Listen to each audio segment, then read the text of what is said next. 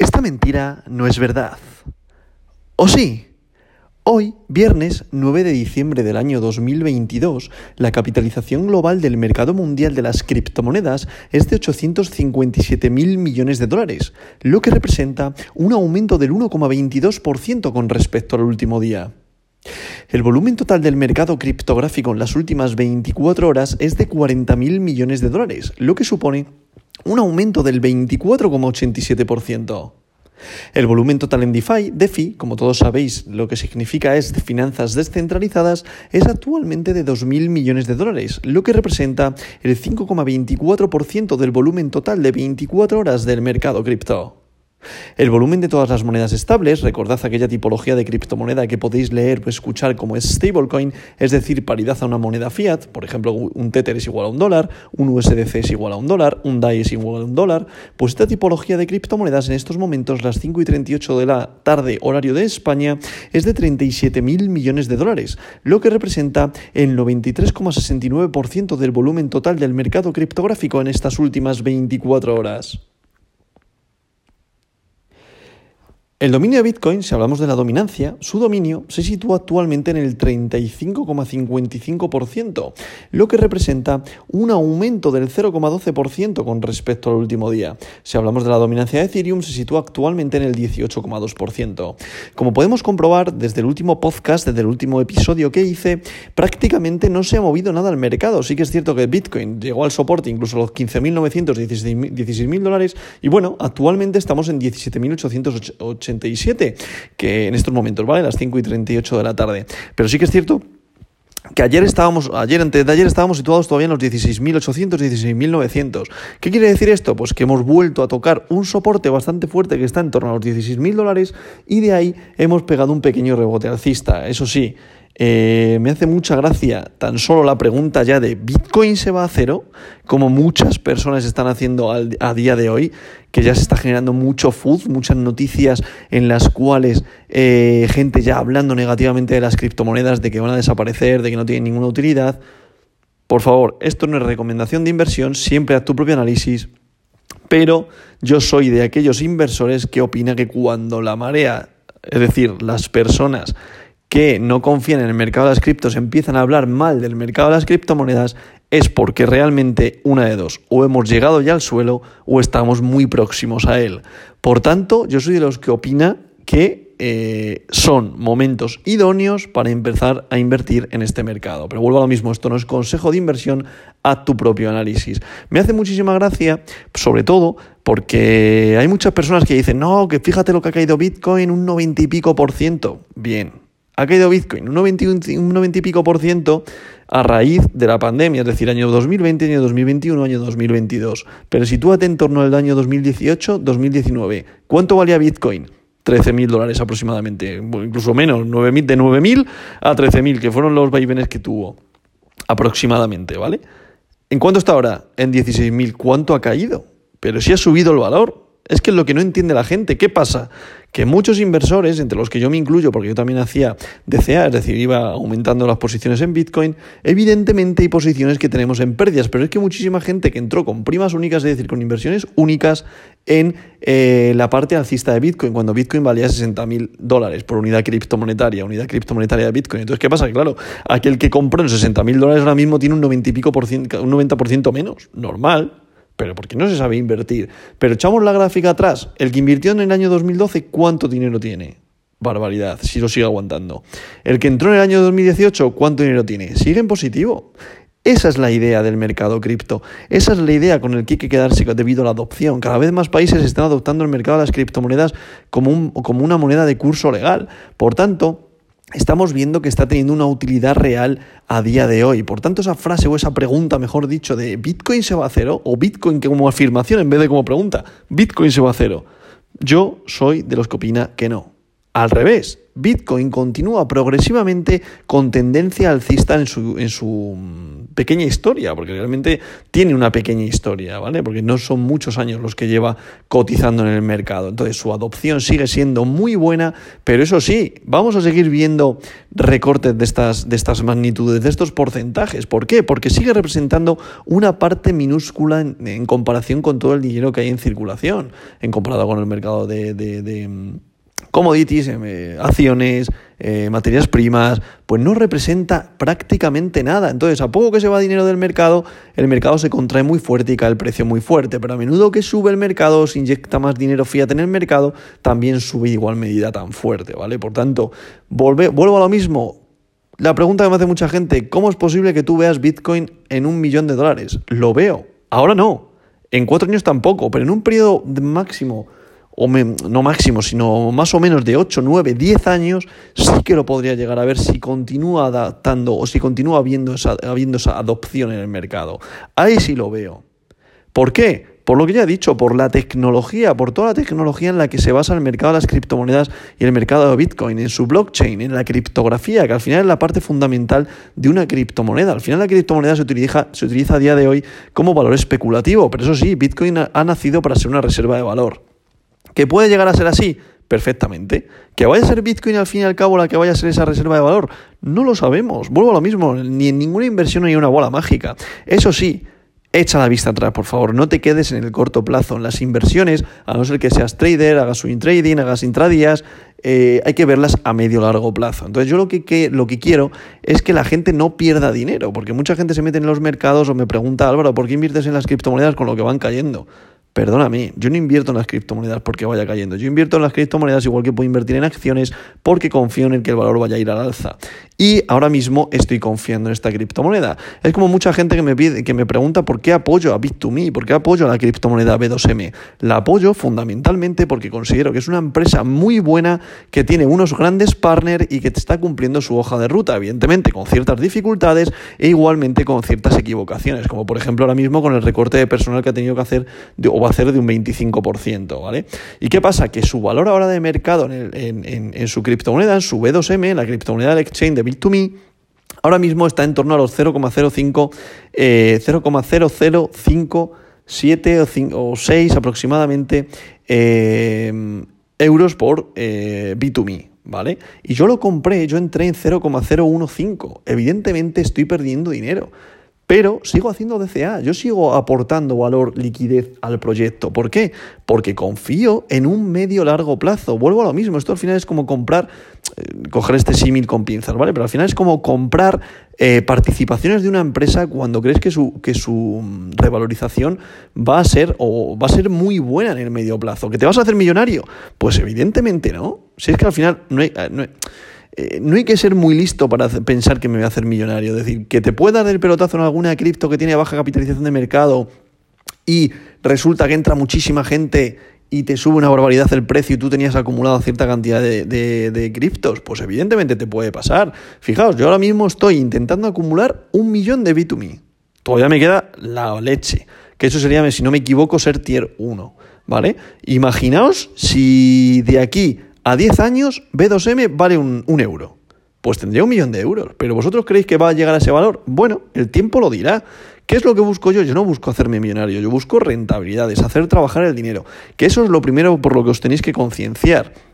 Si vais a meteros en las criptomonedas por el simple hecho de haceros casos de que alguien eh, os está diciendo que os vais a hacer millonario, no entréis. O sea, ya os lo digo desde ya, no entréis. Esto no es consejo de inversión, es mi humilde opinión, vuelvo a recalcarme, pero evidentemente que nadie te engañe, por favor. Aquí hay que buscar altas rentabilidades, que eso sí que es viable en los mercados, tanto al final en acciones, en materias primas, en, en, petróleo, oro, eh, en criptomonedas, que altas rentabilidades sí se pueden conseguir. Pero también puedes perder tu dinero. Daros cuenta que son activos de alto riesgo, empezando por ahí, ¿vale? Y siempre tenéis que tener eh, ciertos estudios, analizar tu propio análisis fundamental, evidentemente, análisis técnico y, como siempre digo, un análisis psicológico imprescindible, ¿vale? Por sobre todo cuando vas a iniciar en un mercado que no conoces, utilizar dinero que te puedas permitir perder, partiendo de esa base. Si confías, empieza a invertir haciendo un ahorro periódico o haciendo inversiones cuando lleguen a los soportes, que es lo que yo llevo inculcando en este podcast y es lo que más me gusta hablar. ¿Por qué? Porque es la manera que yo más eficaz y cuanto más rentabilidad he sacado a nivel personal. He hecho intradía, he hecho swing trading y eh, ahí nunca me ha ido bien. Primero, porque no tengo tiempo para, para, para, dedicar a las inversiones, para minar gráficas, que evidentemente considero que estudiando sí que puedes llegar a ser rentable, pero muchas veces lo psicológico interfiere en el análisis fundamental y en el técnico y te hace eh, tomar impulsos y decisiones que no deberías tomar. Al final, lo más perjudicial y lo que mejor tienes que controlar a la hora de invertir, hacer, ya digo, eh, intradías, el trading, el swing trading, etcétera, etcétera, etcétera. ¿vale? Por tanto, por eso considero que a mí, que me gusta el tema de las inversiones, considero que ver gráficas está muy bien, pero no puedo verlas todos los días. Es como en hacer este podcast. Me gustaría hacerlo todos los días, pero al final por tiempo y dedicación no puedo. Pero evidentemente me gusta ayudar y por tanto estoy generando este podcast para ayudar a aquellas personas que quieran invertir y empezar en este mundillo, ¿vale? Por tanto, como conclusión, ¿Bitcoin se va a cero? No. ¿Bit2Me, se va a ir a cero? Evidentemente no. Bit2Me, eh, para muchas personas que piensen que lleva dos años en el mercado, no es así. Lleva ya más de, de cinco o seis años, si no me equivoco, y ha pasado por varias crisis en cuanto al mercado de las criptomonedas, ¿vale? Por tanto, considero que al final el recorte de personal que ha tenido que hacer es eh, bueno para la empresa, aunque es muy perjudicial, perjudicial para aquellas personas que evidentemente se van a ir al paro, que eso nunca es agradable para nadie, pero evidentemente a nivel global, a nivel de empresa, todas las empresas al final, y sobre todo empresas tecnológicas, han tenido que hacer recortes de personal, Fíjase Meta, que es Facebook, fijaros en, Twitter, al final todas tienen que hacer recorte de plantilla para adaptarse a los tiempos. Eh, las empresas tecnológicas y las empresas de criptomonedas vieron un eh, auge abismal, una burbuja, no me gusta llamarlo burbuja, pero puede denominarse como una burbuja, debido que todo el mundo estábamos encerrados en casa y utilizábamos las tecnologías y hacíamos inversiones a cascoporro. Se empezó a imprimir muchísimo dinero y al final mucha gente, sobre todo los inversores, al final, o los empresarios, le vuelve ese dinero. Por tanto, lo utilizaron para invertir tanto en criptomonedas como acciones inflaron tanto el Nasdaq, Standard Poor's como el mercado de las criptos. Por tanto, esto hizo también que empresas tecnológicas, como estábamos en casa, tuviéramos que utilizar más la tecnología. Fijaos el ejemplo de Twitch, que incrementó una barbaridad en cuanto a suscriptores. Fijaros Netflix, todas esas se han visto deshinchadas. Por eso decía la de la burbuja, ahora se ha deshinchado todo el mercado y por tanto ahora vemos cómo ha decrecido, ¿vale? Pero eso no quiere decir que sean malas empresas, simplemente quieren decir que ahora mismo están yendo a niveles reales, puros. O sea, el valor de esa empresa está llegando a su nivel real, ¿vale? Con esto que quiero decir, volviendo al mercado de las criptos, que vemos cómo Bitcoin está alcanzando su valor real, que esto es lo que llevo yo inculcando todo este año, dejando a un lado el portfolio del criptobrero, que al final no lo pude cumplir a rajatabla, aunque volveré con él, porque el portfolio del criptobrero al final ha sido un proyecto que quise comenzar a principios de año, pero por circunstancias personales no lo he podido terminar, pero es muy probable que aquellas personas que continúen haciéndolo, invirtiendo en soportes, o aquellas personas que haya conseguido enseñar yo, a invertir en soportes en un periodo medio de 8 o 10 años consiga tener altas rentabilidades gracias a esto que yo les dije, con esto quiero decir que Bitcoin actualmente está llegando a los niveles pre-pandemia, como yo venía diciendo eh, este año, porque lo llevo diciendo prácticamente todo el año, que el Bitcoin, el precio de Bitcoin tenía que ir a buscar los niveles prepandemia. Es decir, ¿cuáles son los niveles prepandemia? Para mí, vuelvo a lo mismo, no es consejo de inversión, es una opinión subjetiva, pura y objetiva en cuanto al análisis eh, técnico de qué hago yo en los 9.800 dólares aproximadamente, ¿vale? Así que nos vamos a un rango, estaría entre los 9.000 y los 13.000 dólares. ¿Qué pasa? ¿Que me puedo equivocar en los 9.000 dólares? Evidentemente me puedo equivocar en los 9.000 dólares, que no esté ahí el soporte. ¿Por qué? Porque evidentemente yo estoy analizando ese soporte previo a la pandemia. Pero ¿qué pasa? Durante estos años es evidente que puede haber entrado, sobre todo por el tema de adopción de países eh, que han adoptado Bitcoin como moneda de curso legal, etcétera, etcétera, es muy probable que hayan entrado eh, manos fuertes en el mercado. Por tanto, en vez del soporte estar en los 9.000 dólares, que estén en los 13.000. O incluso ya dirían algunos que están en los 16.000, pero yo lo dudo, ¿vale? Considero que todavía tiene que haber una rebaja más fuerte para ir a buscar esos 9.800 dólares. Para mí, Sería lo ideal, porque ahora mismo nos estamos quitando de todo el mercado aquellas manos débiles. Y esto es lo que va a conseguir es que Bitcoin vuelva a llegar a ese soporte, ahí esté durante un periodo de tiempo que será el año 2023, muy probable incluso algo de 2024, y a partir de ahí rebote. Pero vuelvo a lo mismo, no hay bola de cristal, es mi humilde opinión y como yo lo veo. Entonces considero que aquellas personas que tengan la posibilidad eh, lo suyo sería hacer ahorro periódico tanto en Bitcoin y en aquella criptomoneda que consideréis buena o con un gran potencial durante todo este año final ya del 2022 que prácticamente ya no queda nada, 2023 y principio de 2024. ¿Por qué? Porque ahí luego ya a partir del año 2025 es muy probable que empecemos a ver frutos a todas este, a este periodo negro o a, esta, o a este cripto invierno como se denomina de este periodo oscuro de caídas de tendencia bajista de mercado bajista en el mercado de las criptos. Por tanto, por favor, no veáis todo a corto plazo, no pretendáis haceros millonarios de la noche a la mañana, porque para eso juega el euromillón, no juegues a esto o no inviertas en esto, que no me gusta llamarlo juego. Y por favor, mira más allá. Búscate un objetivo de si tienes una hipoteca a 30 años, tratar de quitártela en 10. Si tienes que pagar un coche y lo tienes a 10 años, tratar de pagártelo en 2. Esa es tu mejor inversión y eso es por lo que tienes que luchar. Yo, por ejemplo, mi objetivo con Bit2Me, con la acumulación de dinero a 10 años, es por lo que he dicho, quiero que Bit2Me pague mi hipoteca. Punto. Eh, simple y llanamente lo digo por eso. Por tanto, a modo resumen, hoy estaba bastante enfadado con el tema de ciertas eh, opiniones, ciertos mensajes que veía de que ya existía muchísima especulación, de que Bitcoin se estaba yendo a cero, pero Bitcoin a cero de qué? Si Bitcoin lleva subiendo con tendencia alcista desde que nació. Si es que si echéis la vista, la vista atrás, eh, menos estos últimos dos años, que evidentemente ha sido a consecuencia de la impresión de dinero que ha habido en todos los mercados, si nos vamos desde el año 2018, Bitcoin valía menos que ahora, 2017 valía menos que ahora, 2016 valía menos que ahora. La tendencia sigue siendo alcista al medio plazo, no al corto plazo. Por favor, entended esto. A partir de aquí vamos a valorar cómo está el mercado durante el día de hoy para conocer sobre todo el top 10, que en posición número uno vamos con el valor por unidad monetaria, como hago siempre en mi podcast, que me gusta hacerlo, vamos con Bitcoin, que Bitcoin en estos momentos, BTC, como se puede encontrar con sus siglas, se sitúa con un valor unitario por moneda de 17.179,93 dólares. Ahora mismo hemos pegado un repunte, en el soporte. Si alguno tiene pensado hacer algún, algún trader, un trading, si es si es rápido, eh, lo podéis hacer. Eh, yo metería un corto, de hecho, no, no, no, iría en largo. Pero bueno, hoy es un día eh, bastante plano. Llevamos ayer y hoy bastante plano. Y yo sí que es cierto que rompió los 16.900 a los 17.000. Pero bueno, yo no entraría. O sea, humildemente, si alguien quiere entrar, yo le metería un corto porque es muy probable que vuelva a retestear los 16.000. Pero bueno, salvando eso, es humilde opinión, vuelvo a lo mismo. Porque hay mucha gente que ya dice que se va a ir a los 20.000 o a los 18.000 y de ahí va a caer otra vez para abajo. Yo considero que no tiene fuerza compradora. El mercado realmente sigue sin estar fuerte y que es muy probable que vaya caídas hasta los, hasta los 9.800 dólares, ¿vale? O, alguno, o como ya os he dicho antes, entre 9.800 13.000 va a estar la jugada y ahí es donde yo empezaré a hacer inversiones fuertes o lo intentaré, ¿vale? Eh, a partir de aquí se sitúa Ethereum, la criptomoneda de plata, como yo la denomino, ya sabéis que denomino a Bitcoin la criptomoneda de oro y Ethereum la criptomoneda de plata. Ethereum se sitúa con un valor unitario por moneda de, de 1.276,34 dólares. Eh, Ethereum, la criptomoneda de plata, también ha tenido una caída bastante fuerte y también es una criptomoneda a tener en el portfolio. Ese portfolio del criptobrero que yo quería hacer Ethereum es una cripto muy buena. En posición número 3 continúa Tether, recordad es una stablecoin, es paridad a una moneda fiat, en este caso paridad al dólar, y es la que se puede encontrar como USDT. En la posición número 4 se sitúa BNB, recordad es la criptomoneda del exchange Binance, BNB con un valor unitario por moneda de 289,62 dólares.